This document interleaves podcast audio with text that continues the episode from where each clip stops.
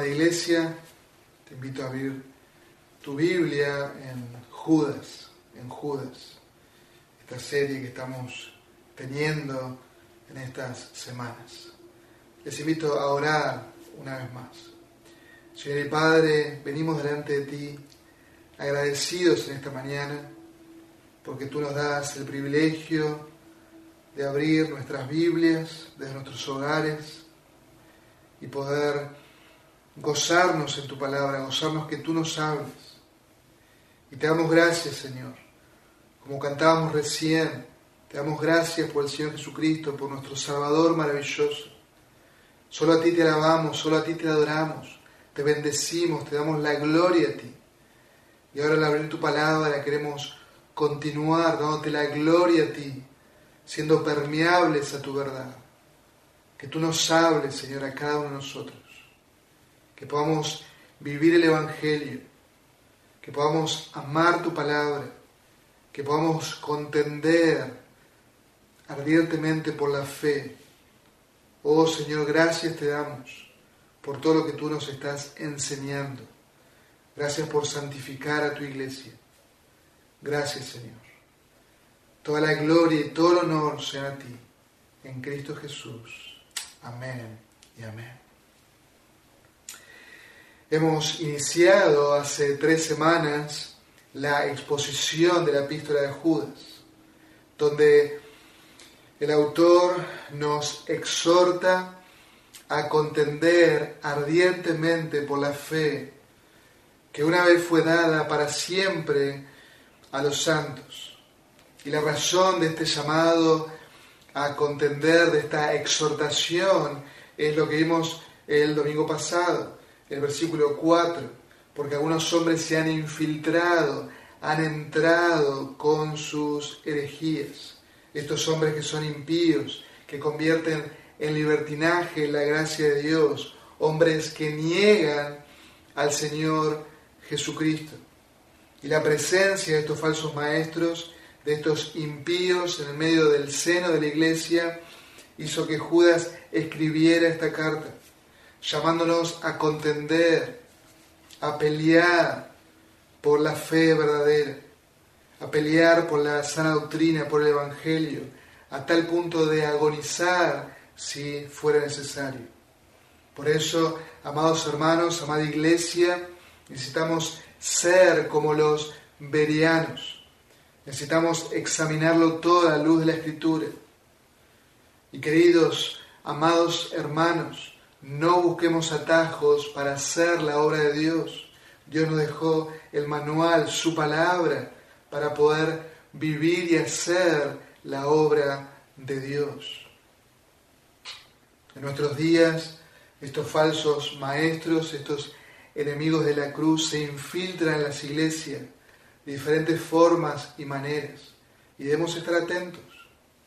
Se infiltran a través de Internet. Así que cuidado con lo que consumimos de Internet. Cuidado con los mensajes que escuchamos. Debemos saber que también la música pseudo-cristiana. Debemos también saber los libros. Hay libros que abundan la falsedad. Los seminarios liberales que ponen en duda la autoridad, la suficiencia, la inerrancia de las escrituras. Movimientos como el G12, movimientos que promueven el libre crecimiento basado en la mercadotecnia. Debemos tener cuidado. Pseudos cristianos, llamados posmodernos, que dicen que la verdad es relativa. Obviamente niega el Evangelio porque el Evangelio es absoluto, es la verdad absoluta de Dios. Diferentes ideas para contextualizar la iglesia, para amoldarla al mundo. Cuidado, cuidado. Debemos cuidar nuestras mentes Debemos cuidar nuestras mentes porque un poco de levadura leuda toda la masa. Debemos tener cuidado con las amistades, con personas que se dicen ser cristianas, pero que todo el tiempo están murmurando contra la iglesia de Cristo. Y recuerda, estamos en guerra. Si eres de Cristo, sos un esclavo del Señor Jesucristo, sos un soldado. Y por eso debemos velar, debemos estar atentos y debemos cuidar nuestra iglesia de estos hombres. Que como ya vimos son hombres impíos, idólatras, libertinos, que niegan al único soberano, al Señor Jesucristo. Son hombres maliciosos, son enemigos de la cruz, encubiertos, a los cuales Dios les reserva bajo castigo para el día del juicio, especialmente los que andan tras la carne de sus deseos corrompidos y desprecian la autoridad, como lo declara el apóstol Pedro en su segunda carta, en el capítulo 2, versículos 9 y 10. Y Judas comienza esta parte de su epístola diciendo que él quiere hablarles de algunas verdades que ellos ya conocen, que ellos ya saben, pero que él considera necesario volver a decírselas. Y dice así en el versículo 5, ahora quiero recordaros, aunque ya definitivamente lo sabéis todo, que el Señor, habiendo salvado al pueblo de la tierra de Egipto, destruyó después a los que no creyeron. Versículo 6. Y a los ángeles que no conservaron su señoría original, sino que abandonaron su morada legítima, los ha guardado en prisiones eternas, bajo tinieblas para el juicio del gran día. Así también Sodoma y Gomorra y las ciudades circunvecinas, a semejanza de aquellos, puesto que ellas se corrompieron y siguieron carne extraña. Son exhibidas como ejemplo al sufrir el castigo del fuego eterno. Y Judas toma estas tres historias del Antiguo Testamento para recordar, para enseñar, para machacar la mente de los lectores originales que no hay forma de que estos falsos maestros descritos en el versículo 4 escapen de la ira de Dios. Su grado de iniquidad han alcanzado el nivel máximo. Y Dios los visitará con su santa ira, como visitó a estos hombres y mujeres que están ejemplificados aquí, como visitó a los ángeles. Dios lo visitará como lo hizo en el pasado. Dios se reveló en su palabra como un Dios que es grande en misericordia y que es lento para la ira. No sin ira, sino que es lento para la ira. Y el santo Dios no dará por inocente al culpable. Él dará su justa retribución. ¿Y cómo lo hará? Lo hará o por medio del castigo del fuego eterno el castigo en el infierno o lo hará por medio del sacrificio perfecto del Señor Jesucristo, pero su justicia será satisfecha. Y por eso al ver este pasaje, estos ejemplos donde vemos la justicia de Dios, donde vemos la ira de Dios derramada sobre los incrédulos, sobre los rebeldes, te invito a ti, mi amigo, que estás del otro lado, a ti, querido oyente, que puedas ver tu vida a la luz de la Escritura, que puedas ver tu pecado, que puedas ver tu maldad, que puedas ver que, que has quebrantado la ley santa y justa de Dios. Pero por otro lado, que puedas ver lo grandioso, lo maravilloso del Señor Jesucristo, que puedas ver su obra salvífica en el Calvario. Y hay un camino que el pecador debe transitar si desea perdón, si desea vida eterna. Hay una puerta que debe abrir, que es la puerta estrecha. Hay un camino que debe caminar, que es el camino angosto. Es el venir a Cristo en arrepentimiento y fe. Es el, venir a Cristo como un mendigo espiritual. Ven a Cristo, ampárate en su sacrificio. Confiesa que has quebrantado la ley de Dios y que crees, que confías de todo corazón en el Señor Jesucristo como tu Señor, como tu Salvador. Jesucristo dijo, el que a mí viene, no le echo fuera.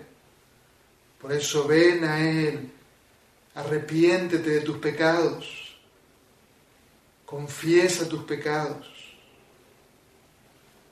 y sé libre de la ira venidera. Judas, por medio de estos ejemplos, nos dice que no será así para los falsos maestros, para los falsos predicadores, para todos aquellos que se apartan de la verdad, para todos aquellos que deliberadamente rechazan la verdad de Dios, para todos aquellos que la desprecian, para todos aquellos que persisten en pecar, engañando a otros, proclamando sus mentiras, diciendo a la audiencia que son verdad de Dios. Y ese justo juicio les espera, no está ocioso. Al mencionar esta condenación que vendrá sobre estos apóstatas, allí en el versículo 4, ahora los va a recordar con estas tres historias del Antiguo Testamento, donde el juicio vino sobre los apóstatas. En primer lugar, vemos el ejemplo del pueblo de Israel. Dice versículo 5, el Señor habiendo salvado al pueblo de la tierra de Egipto, destruyó después a los que no creyeron. Y este versículo nos habla de que el Señor en su misericordia, en su amor, en su gracia, sacó, liberó al pueblo de Egipto. Lo sacó de, de la esclavitud, a su pueblo. Pero al mismo tiempo nos habla que Dios, por la incredulidad de ellos, los destruyó en el desierto. A todos aquellos que no creyeron en Él, que tuvieron revelación tras revelación de Dios, milagro tras milagro de parte de Dios, y aún así dijeron, no vamos a creer. Dios los destruyó. el relato que encontramos en el libro de Éxodo, vemos cómo el Señor, por amor a Abraham, Isaac y Jacob, recordando el pacto con ellos, Luego de 430 años que el pueblo de Israel estuvo allí en esclavitud, en la opresión, bajo el poder de Faraón, Dios escuchó su clamor y Dios les mandó un libertador, les mandó a Moisés. Y ellos experimentaron el amor de Dios, ellos experimentaron su cuidado, su protección. Asaf, Asaf en el Salmo 78, alaba a Dios y canta de la historia del pueblo de Israel. Y lo dice así, Él hizo maravillas en presencia de sus padres, en la tierra de Egipto, en el campo de Zoán, dividió el mar y los hizo pasar y contuvo las aguas como en un montón. Después los guió de día con la nube y toda la noche con un resplandor de fuego. Partió las rocas en el desierto y les dio agua tan abundante como las profundidades del océano. Hizo salir corrientes de la peña, hizo descender aguas como ríos, pero aún siguieron pecando contra él rebelándose contra el Altísimo en el desierto. Y en sus corazones tentaron a Dios, pidiendo comida a su gusto. Hablaron contra Dios y dijeron, ¿podría Dios prepararnos mesa en el desierto? Vemos, vemos la ingratitud, vemos la rebeldía de este pueblo. Dios los había librado, los había guiado, cuidado, alimentado. Les había asegurado una tierra que fluye leche y miel. Les había dado la ley. Eh, Dios estaba en medio de su pueblo, allí en el tabernáculo. Ellos lo tenían todo, pero su corazón no respondió en fe y fueron destruidos porque no creyeron. No les bastó haber sido objeto de la gracia del Señor. No les bastó las incontables muestras de la misericordia de Dios en medio del desierto. Y seguramente en la mente de Judas estaba el episodio tan triste de incredulidad allí en Cades Barneas, registrado en números 14, que luego de, escuchar a los doce espías que habían estado recorriendo la, tierra que iban a conquistar por 40 días, al regresar, al regresar, les anunciaron que la tierra era buena en gran manera, pero que había ciudades fortificadas, que sus habitantes eran maliciosos, eran robustos. ¿Y qué pasó? Comenzaron a murmurar contra el Señor, contra Moisés, contra Aarón. Comenzaron a murmurar contra Josué y contra Caleb, incluso quisieron matarlos. Y Dios intervino. Una vez más, querían volver a Egipto no confiando en el Señor Todopoderoso. No les bastó las innumerables maravillas que Dios hizo. En números 14, 26, el Señor habla a Moisés y a Aarón diciendo, ¿hasta cuándo tendré que sobrellevar a esta congregación malvada? que murmura, que se queja contra mí. Vuestros cadáveres caerán en este desierto. Caerán en este desierto. Judas nos dice que destruyó después a los que no creyeron. Este juicio por la incredulidad del pueblo es un recordatorio de los juicios de Dios sobre todos aquellos que escuchando la voz del Señor, observando el obrar poderoso, maravilloso de todo lo que Dios hace, de los hechos poderosos de nuestro Dios, persisten en no creerle a Dios, pecando y permaneciendo en su pecado, menospreciando toda la revelación de Dios. Ellos son los que no entraron en su reposo, al igual que los falsos maestros. Ellos son impíos, son incrédulos. El autor de Hebreos, en el capítulo 3, hablando de esta generación y exponiendo a esa nueva generación que escuchen, que presten atención, que atiendan, que reciban el Evangelio glorioso del Señor Jesucristo. El autor de Hebreos le dice, si ustedes oyen hoy su voz, no endurezcan sus corazones como la provocación.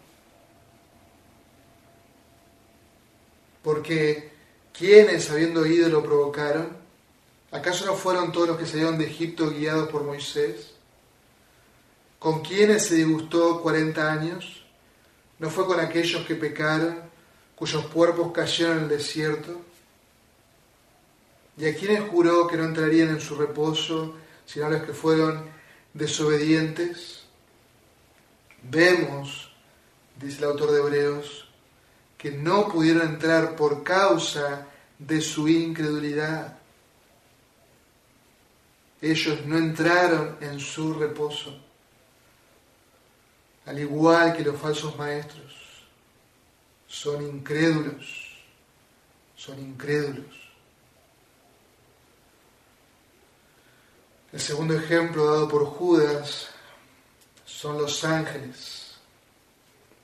Estos ángeles apóstatas rebeldes que cayeron, que se sublevaron a la autoridad de Dios, ángeles que fueron creados para adorar a Dios, para bendecir a Dios, para servir a Dios. Estos ángeles no conservaron su señorío, sino que abandonaron su moral legítima. Pedro también da este ejemplo de estos ángeles. Allí en 2 Pedro 2, 4 dice, porque Dios no perdonó a los ángeles cuando pecaron, sino que los arrojó al infierno y los entregó a fosas de tinieblas reservados para juicio.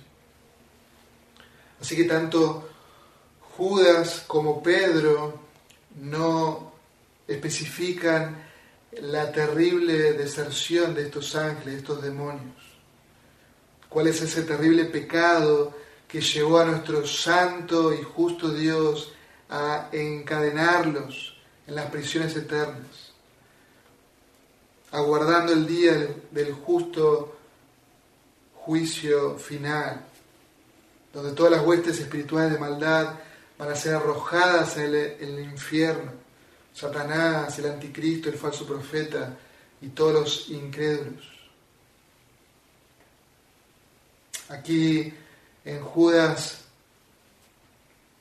nos dice y les recuerda algo que los lectores originales ya sabían.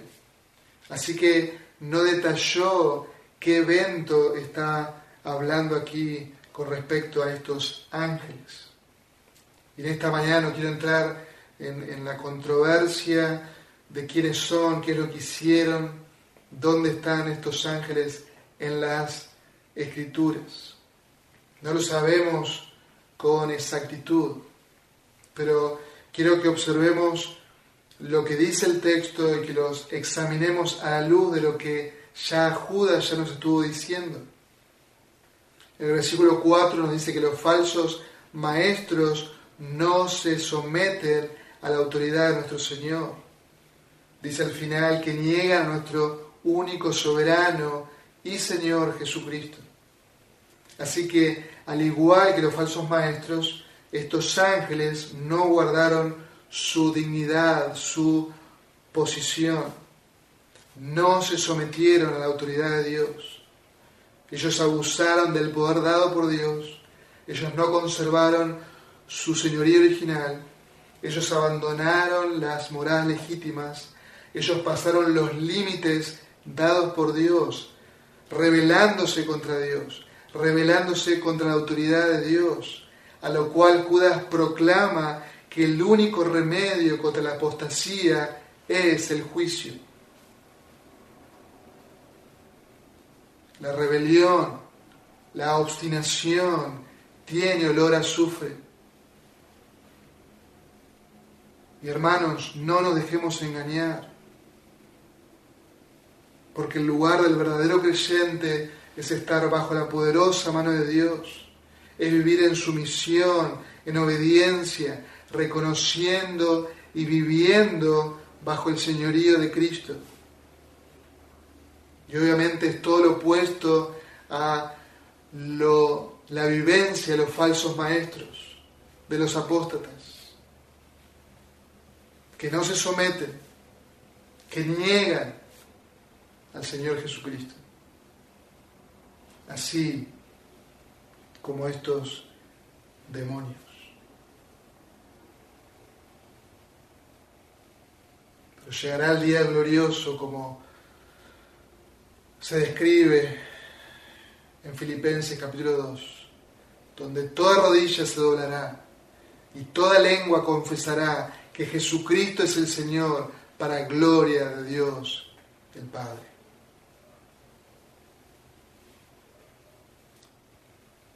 Por último, Judas nos daba otro ejemplo más. Dos ciudades. Versículo 7.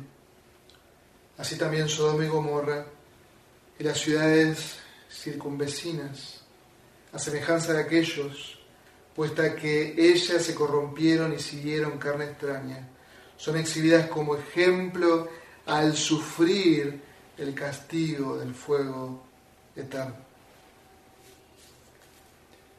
El juicio sobre estas ciudades, ciudades famosas, ciudades que se describen allí en Génesis capítulo 18 y 19. Ciudades que se menciona más de 20 veces en toda la escritura como ejemplo del juicio de Dios. Y estas ciudades fueron caracterizadas por la inmoralidad sexual, llegando a la práctica total de la homosexualidad. Y ciudades que fueron destruidas 450 años después del diluvio. Lo que nos lleva a pensar que habían escuchado cómo Dios salvó al pregonero de justicia, a Noé, cómo Dios lo salvó a él y a su familia. Noé murió 100 años antes de la destrucción de estas ciudades. Y es interesante saber que ellas eran contemporáneas a uno de los hijos de Noé, a Sem. Ellas eran contemporáneas. Así que deliberadamente pecaron contra Dios.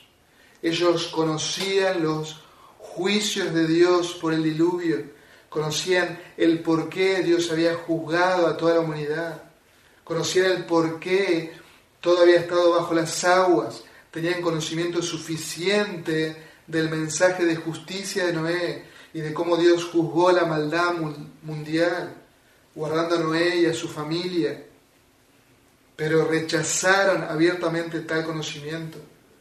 No se sometieron a la autoridad divina. No les importó el saber lo que Dios había hecho con la generación de Noé. Ellos apostataron, rechazaron abiertamente la verdad de Dios por su lascivia, por su desenfreno. Dice el texto, como aquellos haciendo una referencia a los ángeles caídos del versículo 6, también haciéndose, haciendo una referencia a los falsos maestros, a los apóstatas, aquellos que pecaron contra Dios, que se rebelaron contra la autoridad del Señor por su lascivia, por su desenfreno, se entregaron a deleites perversos, rebelándose abiertamente a la creación de Dios. En el texto hay una referencia que estos habitantes se corrompieron y siguieron carne extraña. Todo tipo de actividad sexual degradada, degenerada. Aún ustedes recordarán, ellos fueron seducidos por llevados por su lascivia al ver a esos mensajeros extraños, que nosotros sabemos los ángeles enviados por Dios para liberar a Lot y a su familia. Ellos siguieron su lascivia, su desenfreno, siguieron su perversión, al igual que quien, que los falsos maestros, entregados al libertinaje ciudades entregadas a la homosexualidad y puestas como ejemplo a toda la humanidad, puestas como ejemplo de lo que Dios va a hacer con tal aberración, con tal insolencia y libertinaje. Son destellos de lo que será el fuego que nunca se apaga, el infierno. Y qué advertencia del Santo Dios para aquellos atrevidos que proclaman orgullosamente su desviación, su perversión, practicando la homosexualidad, practicando el desenfreno moral. El juicio de Dios no se tarda. Él lo ha dicho, el Santo Dios lo ha ejemplificado, donde la tierra que yacieron estas ciudades todavía arde Pedro también lo mencionó en su segunda carta, diciendo también condenó a la destrucción a las ciudades de Sodoma y Gomorra, reduciéndolas a ceniza y poniéndolas de ejemplo para los que habrían de vivir impíamente después. Estos ejemplos recordados por Judas, que Dios no pasará por alto el accionar de los apóstoles como lo hizo en el pasado, de aquellos que viven impíamente, de aquellos que son rebeldes a su voluntad, de aquellos que enseñan perversidades contrarias a la verdad de Dios, que mienten, que engañan, deben esperar el mismo juicio de antaño y deben saber que ese juicio no se tarda. Dios no puede ser burlado y los maestros apóstatas serán juzgados como lo fue Israel por su incredulidad, como lo fue estos ángeles que están atados para el día del juicio, como lo fue estas dos ciudades inmorales. La conclusión es evidente. Los apóstatas serán juzgados. Los apóstatas serán juzgados. Amados hermanos, Iglesia de Cristo, que podamos velar, que podamos estar en guardia como buenos soldados del Señor Jesucristo, que podamos vivir bajo este temor reverente, que podamos amar a Dios, amar su verdad. Y quiero, amados hermanos, al ver estos textos, al ver el justo juicio de Dios, al ver la ira de Dios, que podamos en esta mañana, una vez más, darle gracias al Dios soberano y misericordioso, que nos ha tratado con misericordia, que te ha tratado con misericordia, que ha derramado su gracia sobre tu vida, que puedas hoy celebrar su misericordia, que puedas agradecerle profundamente por estar en Cristo, por estar en el amado, que puedas agradecer profundamente que no hay ninguna condenación para los que están en Cristo Jesús. Hemos sido llamados, somos santificados, hemos sido amados, somos amados y somos guardados por el poder de Dios mediante la fe. Que en todas las cosas podamos ser fieles y que al meditar en esta hermosa y corta epístola. Que podamos proclamar con fidelidad el Evangelio, sabiendo que nuestro soberano y misericordioso Dios sigue llamando a sus ovejas, Él sigue salvando, incluso en medio de iglesias apóstatas, Dios sigue salvando, Él se glorifica a sí mismo, salvando a los suyos, sacando a sus hijos de la falsedad y llevándolo a su iglesia. Que el Señor nos bendiga, amados. Que el Señor bendiga su palabra en esta mañana. Señor y Padre, una vez más venimos delante de ti agradecidos. Agradecidos, Señor, por tu palabra Queremos en esta hora gozarnos en ti, Señor. Y queremos vivir bajo este temor reverente. Queremos, Señor, ser fieles y poder con fidelidad proclamar tu verdad. Señor, gracias. Gracias por tu palabra. Y al ver, Señor, al ver estos juicios tuyos desatados en el pasado. Te damos las gracias, Señor, porque estamos en Cristo. Porque tu santa ira, tu santa ira cayó sobre tu amado Hijo. Y gracias te damos porque tu pueblo, tus hijos, podemos gozarnos de que ninguna condenación hay para los que están en Cristo Jesús. Queremos agradecerte porque nada ni nadie puede separarnos de tu amor. Gracias te damos, Señor. Toda la gloria, todo el honor sea a ti. Oramos, Señor, que tú santifiques a tu iglesia, que tú nos fortalezcas, que en todas las cosas te seamos fieles. Te amamos, Señor. Toda la gloria y todo el honor sea a ti. En Cristo Jesús. Amén.